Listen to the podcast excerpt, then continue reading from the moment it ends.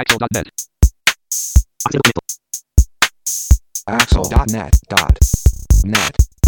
こんにちは。アクセシビリティの情報サイトアクセルがお送りするポッドキャスト第27回、えー2013年9月4日頃配信予定号です。中根です。27度目ましてインフォアクシアの植木でございます。新しい MacBook Air を買いました FC0 山本泉です。はい。そして今日は、えーゲストを、えーお迎えしています。自己紹介をお願いします。はい、えー iPhone で読み上げのアプリを作っている梅本のんと言います。どうぞよろしくお願いします。よろしくお願いします。はいよろしくお願いします。あのーポッドキャストも第27回目ということなんですけど、ちょうど、え1回目を配信してから1年ということで、まあ、なんとか続いてきましたね。1おーじゃあ周年記念大会。はい。大会じゃないな。大会、すごい。えーまあ、まだまだ、まだまだ続ける予定ですので、はい皆さん、今後ともよろしくお願いします。よろしくお願いします。はい、じゃあ、早速、行きましょう。では、クリッピングからスタートします。はい、2013年8月21日、AI スクエアード Zoom テキスト10.1 for Windows 8をリリースということで中根さんお願いします。はい、えーと、前にですね、え Mac 版の拡大ソフトが出たよという話を1回だけクリッピングで紹介したことがあるんですけれども、えーこれを出している、まあ、あの AI スクエアというアメリカの会社ですね。これが、えー、Zoom テキストっていう、えーと、これはまあ Windows では本当に定評のある、えー画面拡大ソフトでもうずっと前からあるんですね。もういつ頃からかよくわからないですけど、2000年に入った頃にはもうあったんじゃないかと思うんですが、えっとそういう拡大ソフトで、まあ、Windows 8対応のものを出しましたよというニュースです。で、えっと今出てるのは、まああの日本語版は多分これどう将来的に出るのかどうかわからないんですけどとりあえず英語版でで、えーこの10.1というバージョンに関しては Windows 8専用で他の Windows では、動作し動作対象外ということになってますね。で、えっと、いろいろと、まあ、あの、えーバージョンアップのその内容っていうのはあるんですけれども、まあ、あの拡大率が高くなりましたよとかあの最大の拡大率ですねが高くなりましたよとかあとその、えーとスムーズなフォン拡大ができるフォントが、まあ、あの使えますよとかいろいろあるんですが個人的に一番ちょっと注目してるのはそのタッチスクリーンに対応したっていう部分であの Windows 8で、えー対応しているハードウェア、まあ、モニターとかですねを使っている場合に自分が、まあ、ユーザーが指で触れた部分の拡大をすることができるような仕組みが搭載されているようです。ということで、まあなんか Windows 8のタッチスクリーン機能に関しては、あんなものはいらないとかいろんなことを聞いたり聞かなかったりしますけれども、こういった形でですね、そのピンポイントで拡大する場所を指定して、そこの部分をちゃんと拡大して確認できるようにする機能とかっていうのは、やっぱり Windows 8ならでは、タッチスクリーンならでならではだなという感じがしていて、あの以前紹介した Android の拡大機能なんかとも通ずる部分がありますけれども、まあ、あの面白い使い方だなというふうに思っています。植木さんいかがですか？はい。えーっと、動画もあって見てるんですけど、うん。よくまだわかりませんが、まあでも、あの、タッチジェスチャーで操作できるようになってるみたいですね。ちょっとでも見る限りなんかスマホのようなタッチの操作でとはちょっとなんか違うような気がしましたね。うんあの多分自分が触っている部分に、えーフォーカスを持っていくっていうのはこれは Windows そのものの機能だと思いますけれどもそのフォーカスが当たっている部分を強調するとかですねうんあのそういう部分なんですね多分ね。うんなるほど。で多分、えっと、そのフォーカスされてる部分に対する、えー拡大操作とかっていうのもタッチでゼジェスチャーで、えっとそのズームテキストの機能を呼び出せるというような感じの書かれ方ですねその元のき、えー記事を見る限りでは。これつまり誰のためのものかっていうと僕想像するとあの高齢者とかそのズームしたい人のためにのソフトなんですかね。そうそうですね。まあ、あのロービジョンの人が一番中心なので、えー例えばその、まあえー画面の拡大が、まあ、これ拡大機能が一番中心なんですけれども拡大だけじゃなくてその、えーコントラスト比が高いような形での表示を、えー、と常にすりさせるようにあの OS レベルでのサポートを入れるとかですね。あとあのちょっと,、えーっと別のバージョンというかちょっと高いバージョンだとあの拡大しているところを読み上げさせる機能がついてたりとかですね。ありますね。そういう、まあ、あの基本的にはそのロービジョンの人、えー視力が弱い人視野が狭い人向けのものなんですけども当然高齢者なんかでもこういったものをあの活用できる人っていうのはいっぱいいると思いますね。なるほど。2013年8月21日、スカイフィッシュフォーカストーク3.0.4アップデートモジュールを公開。こちらも中根さんお願いします。はい。えーっと、まあ、バージョンアップ情報っていうだけの話ですね。で、あの、新たなものとしては IE10 の読み上げに対応しましたよというところが、まあ、新しいところかなということで、あの、やっぱり各社、えー Windows 8対応、IE10 対応というのを徐々に進めてきてるんですが、そんなことを言ってるうちに、えー Windows 8.1も出ちゃうし、IE11 も出ちゃうし、あの、支援技術ベンダー大変だなと、そういう感じの話ですね。なるほど。これについて、植木さんいかがですか？あのスカイフィッシュってすごい若いメンバーが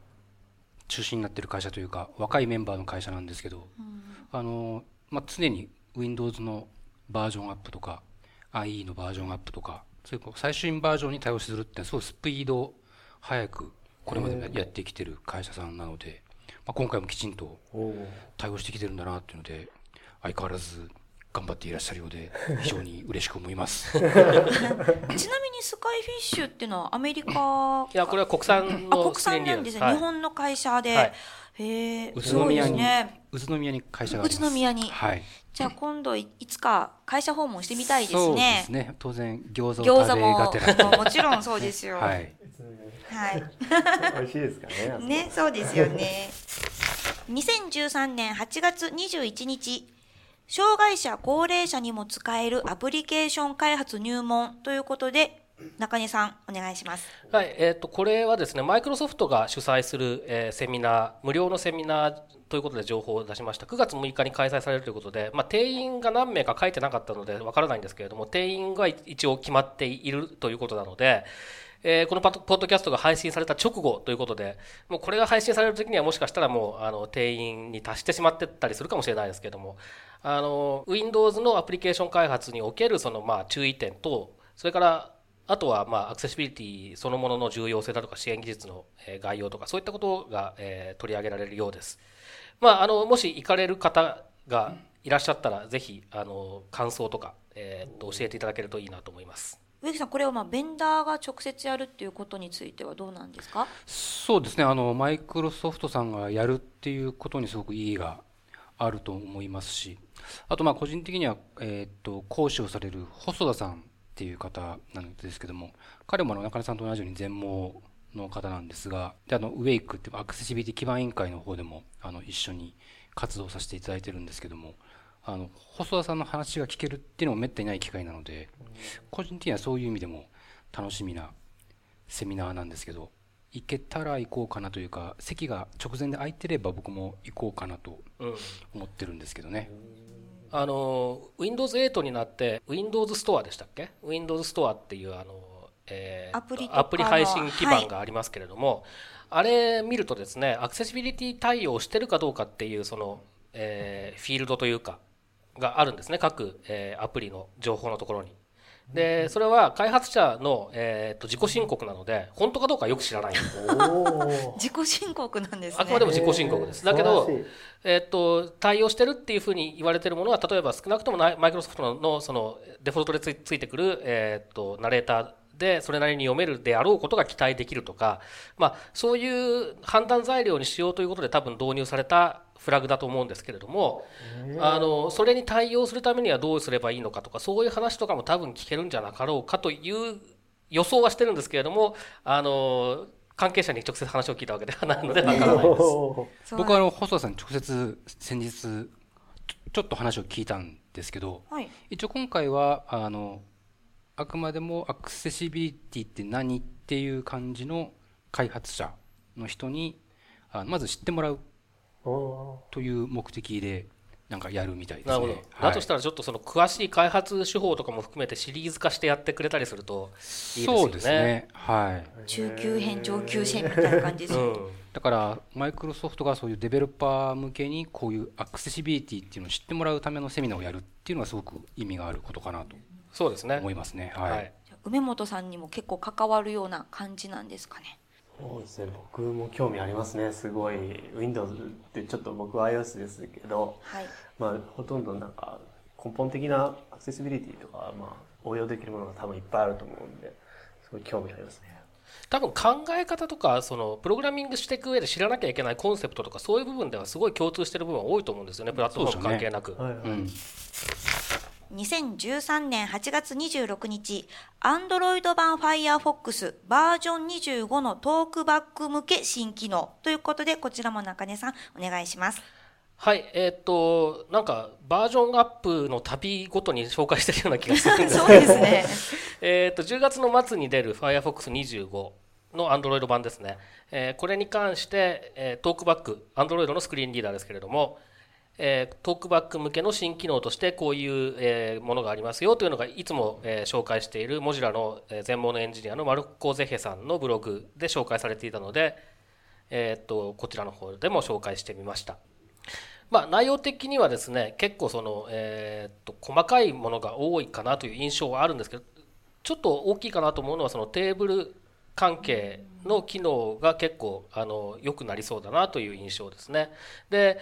あの他の細かい部分に関して言うと例えばその、えー、とランドマークのサポートとか、えーそういうのはあるんですけれども、まあ、大体これこの辺って、えー実は iOS のサファリとボイスオーバーとかではもう実現されていたりする部分でもあるのでだいぶ追いついてきたかなっていう感じはしますただテーブルに関してはもしかすると多分、えー、とサファリ iOS サファリよりも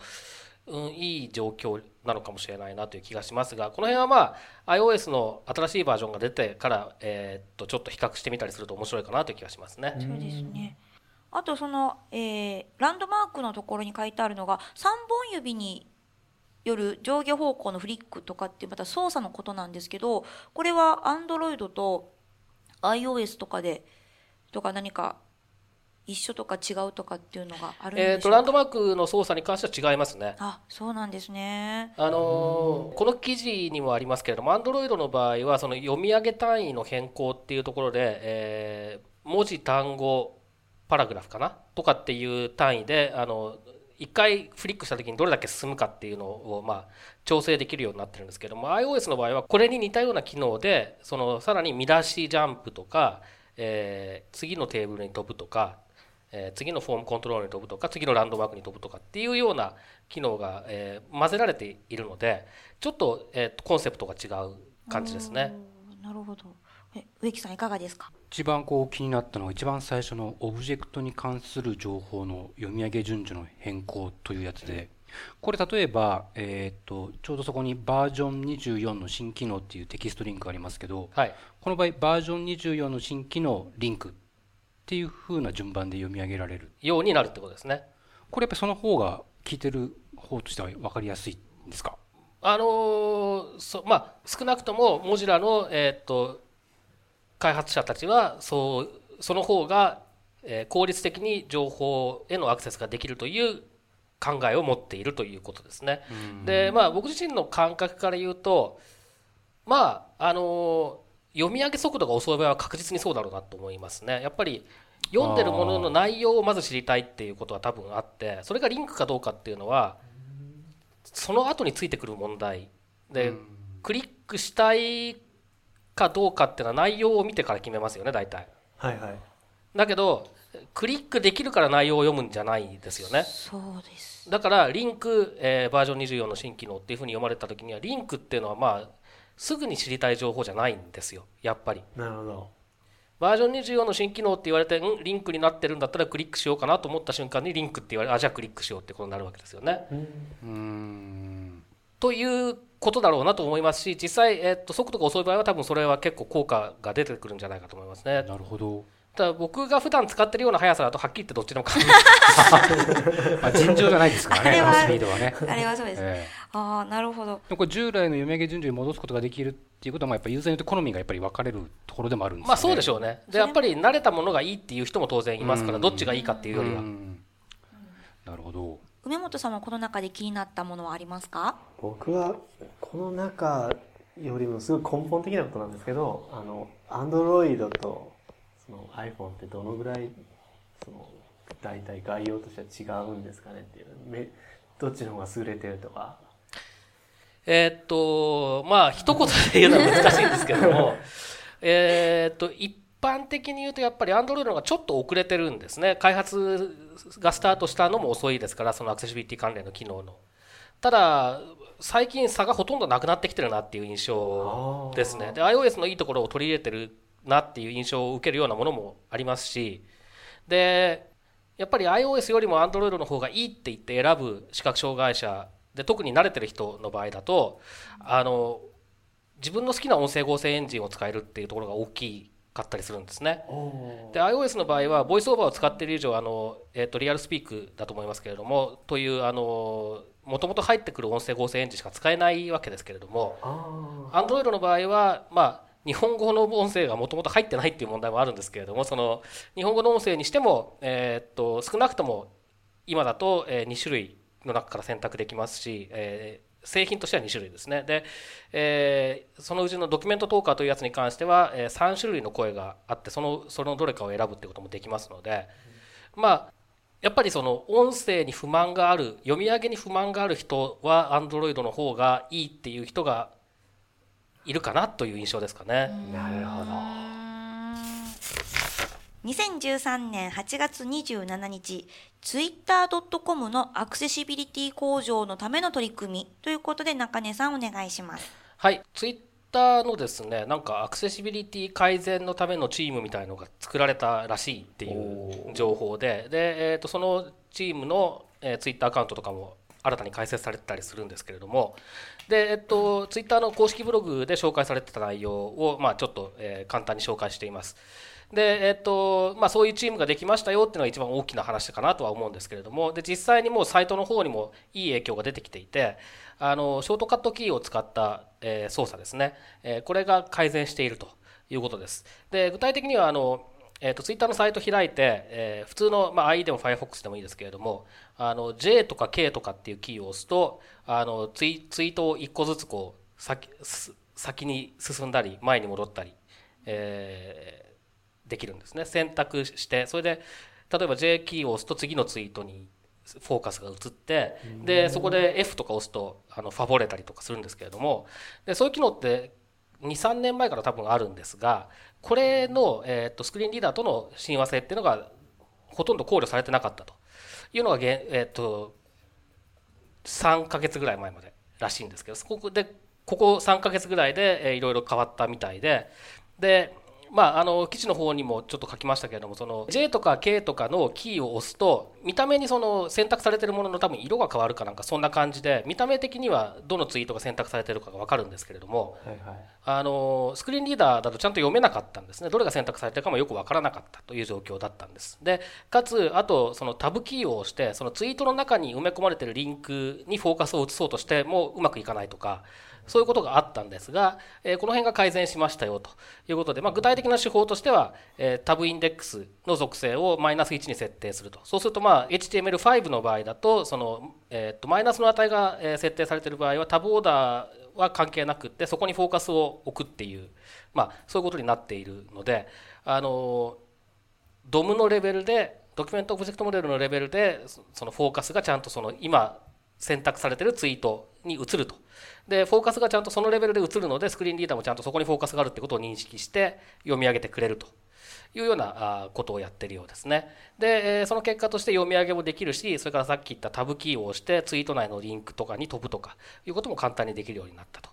で、えっと、このブログの方に動画が貼り付けてあって、えー改善する前と後でこんなにこういう感じですよっていうその見た目の違いとそれから、え実際にボイスオーバーとサファリこれは MacOS ですね、えー MacOS のボイスオーバーとサファリで、えーその J とか K のキーを使ってみてるところ。それから NVDA と Firefox かな？と JAWS と IE かな？とその3つぐらいの、えー組み合わせで実際にこういうふうに動きますよっていうののデモの動画が上がってます。で僕自身もちょっと試してみたんですけれども、えーっとですね、JAWS と Firefox の組み合わせだと確かにうまく動きましたね。で、他の組み合わせ、あの NVDA と Firefox、それから JAWS と IE、えー NVDA と IE っていうのをちょっとやってみたんですが、これはなんかちょっとうまくいかなくって、環境の問題かもしれないし、あるいは、まあ、あのバージョンの問題なのかもしれないし、ちょっとそこのそこまでく詳しくは追求してないですけれども、ただいずれにしても方向としてはいい方向に進んでるんだなっていうことは、えー十分に実感できる、えー状況だというふうに思います。これ植木さんいかがですか？いやー J キーでツイートを移動していけるなんて JJJJ ずるい。アマちゃん一回も見たことないんだけど。JJJ っていうらしいっていう情報入っていまして。あちょっと今さすがです載せてみました。はい。これでも私も今やってみたんで面白いですね。梅本さんいかがですか？僕も今初めて知っちゃいました。これ結構 J と K いいですね。JJJ だよねこれ。面白い。ぜひであのこれ担当したトッド・クルーツさんっていうんですかね、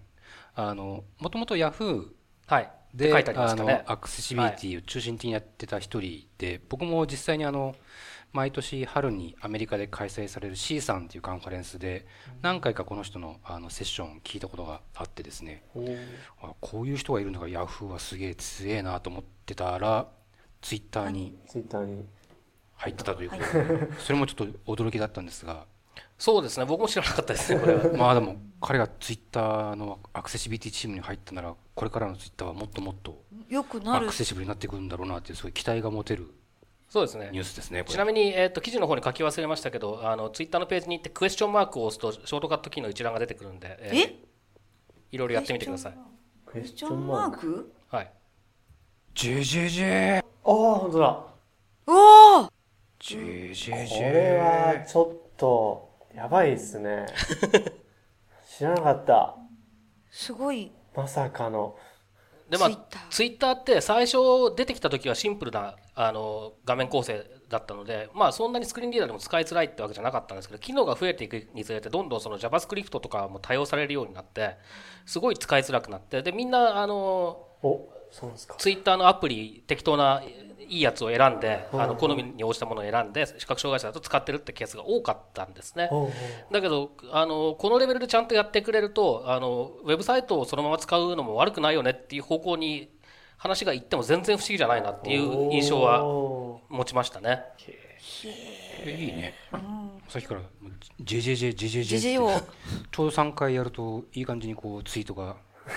あ1ページ分ぐらいがいい感じに移動してくる移動してますね。JJJ か KKK で 上行ったりしていってい。いこれはぜひあの今ポッドキャストを聞いている方が一度ぜひ試してみていただきたいなと。これ Facebook も JJJ にならないんですかね。うんもしかしたら隠しコマンドとかあるかもしれないですけどね。あのこの J と K って、えっと VI っていうユニックス上のエディターで使われてるその上下に移動するためのもうもう20年30年前からそのそのその筋の人たちにはあの馴染みの、えっとショートカットキーなんですね。だから、えっと J と K で上下に移動できるあのスサイトっていうかそのそういうそういう仕組みを入れてるところって結構多いです。あ Facebook も JJJ だ。え？ー。へそれがえ知らなかったあまちゃんあまちゃん見てないけど。毎日そこ JJJ 強って調しますねやりそう。やっぱりね。え本当や。すごい。実は Facebook もクエスチョンでショートカットヘルプが出ました。本当だ。同じですね。お2013年9月1日日本アクセシビリティ普及ネットワークが情報バリアフリーポータルサイトを公開。ということでこちら植木さんお願いしますはい、えー日本ウェブアクセシビリティ普及ネットワークというところが、えー情報バリアフリーポータルサイトというサイトを立ち上げました。で、えーっとちょっと時間は経ってるんですけれども、えーっとこのネットワーク、まあ、名前ネットワークってついてるんですが、神戸のですね NPO 法人でアイコラボレーション神戸っていうのがあるんですけれども、その、えーアイコラボレーション神戸さんが中心になって、えこのネットワークを立ち上げたと。まあ、えー何か、なんとか法人とかっていうよりは、なんか緩やかなネットワークっていう感じのようなんですが、えーまあ、サイトの方を見るとですね結構実数に関連した情報が、えー、満載で、まあ、例えばアクセシビリティツール一覧っていうのがナビゲーションバーにありますが、まあ、20分で分かる Web アクセシビリティとかですね20分でできる簡易チェックシートとかですね結構あの使えそうなツールとか、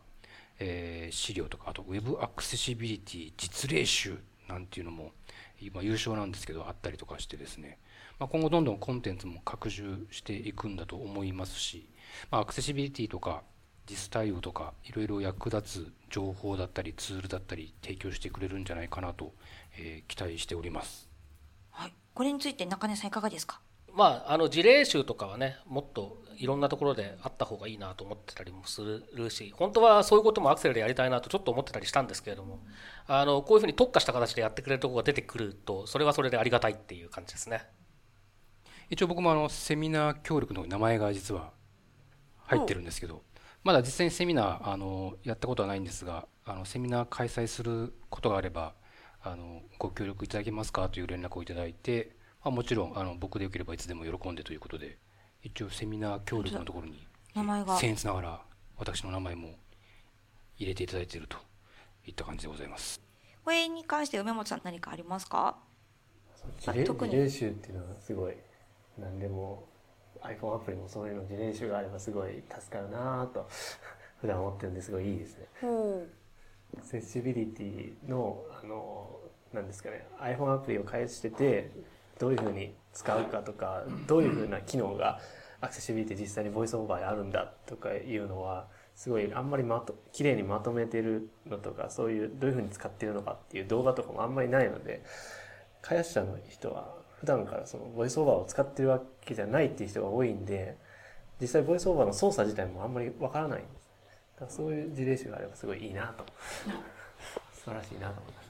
ですね。まあやっぱり結局そのアプリ開発にしてもウェブ開発にしてもその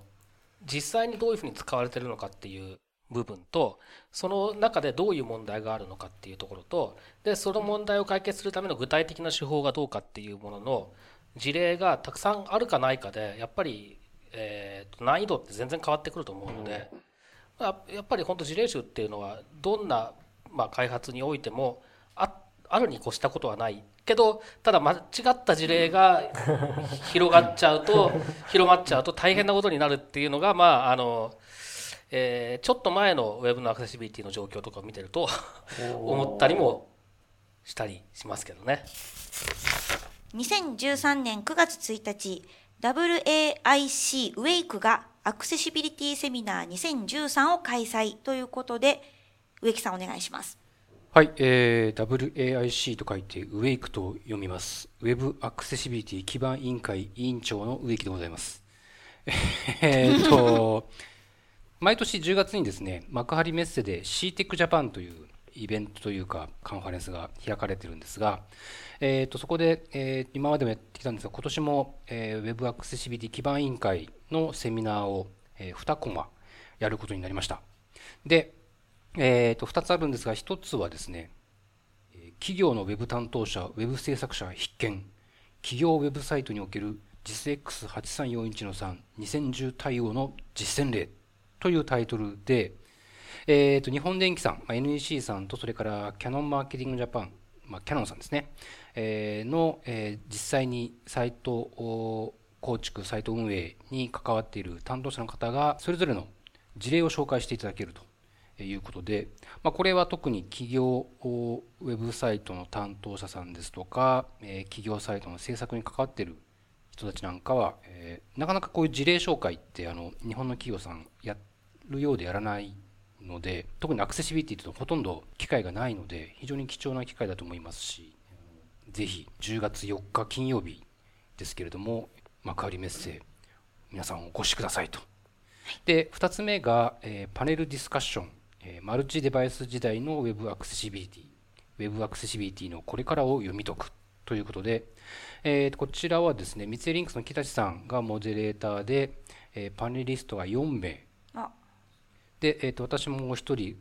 そのパネリストの一人として参加させていただくんですがなんと。中根さんも、えー、参加される。あそうなんでしたっけ？えー、そそこ？ジェジェジェまさかのまさかの。で、えー日本マイ日本マイクロソフトの春日井さんはい。そして、えー W3C からはデイビス・ダニエルさんという、まあ、4名のパネリストでパネルディスカッション。まあ、あのー具体的にどういう話をするかっていうのはまだこれから詰めていくところではあるんですが、まあ、時間も1時間15分ぐらいありますので、あ結構長いですね。そうですね、あのどんなお話ができるのか、えー私個人としても楽しみにしておりますといった感じで、まあこの2コマありますので、えー興味のある方は CTEC Japan のサイトからですね、参加の申し込み登録をしていただけたらと思っております。これ参加するには何かえっ、と有料無料とかなんか、えーっとね、事前登録すれば無料なるほど。で、えー、CTEC Japan のカンファレンス自体も展示ブース見て回れますし、セミナーも無料なので、えー参加できます。これはいいですね。これお中根さん参加で参加ではなくって出演ですがいかがですか？えーっと今改めてメンバーを聞いて何を話すんだろうという気分になってるんですけれども まああのどちらかというとユーザー寄りの視点で話せばいいっていうことだったような気がするのでユーザーとして感じてることを中心に話そうかなというふうにちょっと考えてますけど実際のところどうなるかはちょっと全然予想がつかないですねこれはね。で、えっと、一つ目の方はやっぱりその大企業の、えー大規模サイトでアクセシビリティをどう実践してるかっていうのはやっぱり日頃なかなか聞けない話だと思うのでこっちは非常に面白いんじゃないかなというふうに思いますね。そうですね。これ梅本さん何かありますかね？気になることとか質問とか。これは CTEC の一つのブースでやるんですよね。これはあのセミナールームがあってですね、はいえーっとで100人ぐらい入れる。セミナースペースなんですけどブースとかじゃなくて全然はい CTEC の中のセミナー。併設セミナーみたいな感じそうですねはいだからこうブースのガヤガヤしたところじゃなくてもちゃんとしたセミナールームでやるっていう感じですねはいまあ CTEC 自体ね結構面白いんでねそのいろんな展示がね。CTEC 自体すごい去年知りました。だから結構あの見に行ったっていうかあの東京から行くと遠いんでね。これだけのために行くのはちょっと厳しいかもしれないですけどあの午前中展示ブース見て回ってあの疲れたなと思ったらセミナーに来ていただいてあのなるほど。休憩所ってえいう。休憩ですあ座ってたら面白い話聞けたっていうぐらいな感じでちょっと来ていただけるといいんじゃないかなって気がしますけどねすごいですね。最近マルチデバイス時代のってつけるあのカンファレンスとかセミナーってよくよく見かけますよね。これ本当に読み解くんですかね？どうですかね読み解けるかどうかは 我々次第です iWatch のことも話すかもしれないですね。腕腕腕時計って書いてるかはいら、もし発表されたら今度。そうですねだから9月のあのイベントでなんか新しいもの出てきたりするとはい。そういうものを含めてそのそれこそマルチデバイスっていう観点から考えていかなきゃいけないものが出てくる可能性は十分にありますからね。テレビまああのハイブリッドキャストがねこの間はじは始まるっていうニュースが出てましたけれどもテレビとあの、まあ、いわゆる放送と通信の融合とかも現実味を帯びてきたというか、まあ、実際に、まあ、現実のものになりつつあるしあとそういうあのウェブブラウズもできるいろんな環境いろんな端末っていうのが出てきているのも事実なのでちょっと視野を広めにあの話す側も考えないとあいけないかなって感じがしますよね。ぜひ10月4日は幕張メッセでお越しください。行きましょう。てなことで、えークリッピングは以上になります最近中根さんはこのクリッピング以外で気になるトピックとかはあるんですか？はい、あのちょっとクリッピングに紹介したいなと思いつつ、えー自分の、えーっと文章力のなさで、えー諦めた理由はそこ？そこです。話題が一つあります。えー8月の16日にですね、えー青空文庫の、えーまあ、最初に呼びかけて作ってずっと運営に携わってこられた、えー富田道夫さんという方がいらっしゃるんですけどもこの方が、えー、と亡くなったというニュースがあります。でえっ、とまあ青空文庫自体は97年とか98年ぐらいからですかね、えーずっとその著作権切れの作品を中心に、えー無料で公開するという取り組みをずっと続けてきて今でもまあ所蔵タイトルが増えているという、まあ、あの知るみんな知ってるようなサイトだと思うんですけれども、えー、これを、まあ、最初に作られた方です。であのまあ、記事にしようかなと思って諦めたのは結局その、えーと、アクセシビリティだけに特化した話じゃないっていうのがまず一つあってどこに注目していいのかわからないぐらいその功績として大きいなというふうに個人的に思ってましてで、えっと、一面的に紹介するだけではあのこの富田さんっていう方のあのやってこられた方ことが全然伝わらないだろうなっていうことを思ったんですね。で、えっと、このポッドキャストの配信ページにも、えっと、僕自身が見たり聞いたりしたその、えインタビュー記事ですとか動画ですとかそういったもののリンクをちょっと貼っておこうと思ってますけれどもあのいろんなところで本当にあの頑張ってこられた方です。で比較的早い段階でその視覚障害者が使えるその、まあ、図書館的なあ位置づけとしても、え、役に立つんだってことを意識してくださっていたということもあってですね、え、っと全然そのアクセシビリティっていう観点で活動されてたとは思わないんですけれどもアクセシビリティのコミュニティから見てもすごく影響の大きなプロジェクトであることは間違いないですし、え、そういった方が亡くなったということであのまあ個人的には非常に残念だなというふうに思っています。え、ー、と私はまあ、えー、2年ぐらい前からうちの両親が iPad を使うようになったんですけどもその時に青空文庫を入れたら今普通に読んでます。なぜ読んでるかというと両親が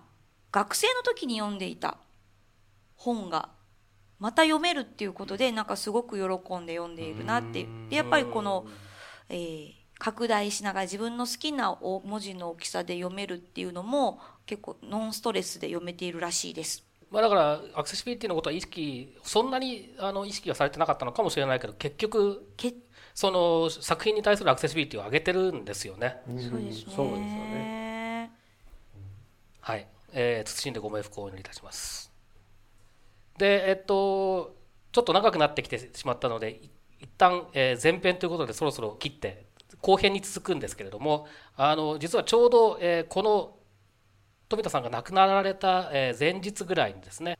梅本さんが青空文庫の読み上げのアプリをリリースされたという、まあ、本当に偶然だと思うんですけれどもいうようなこともありますので、えー、後編ではですね青空文庫に関することも含めていろいろとお話を伺っていきたいと思います。後半はその青空文庫のこともちょっといろいろあるので楽しみにしてください。後半に続く。このポッドキャストへの皆さんからのご意見ご感想を Twitter、Facebook、サイト上のコメント欄、そしてメールで受け付けています。メールアドレスは feedback.axel.net feedback.axel.net です。なお、いただいたコメントなどをポッドキャストの中でご紹介する場合があります。それでは引き続き後編をお楽しみください。アマちゃん見てないけど、毎日 JJJ ってやりそう、これ。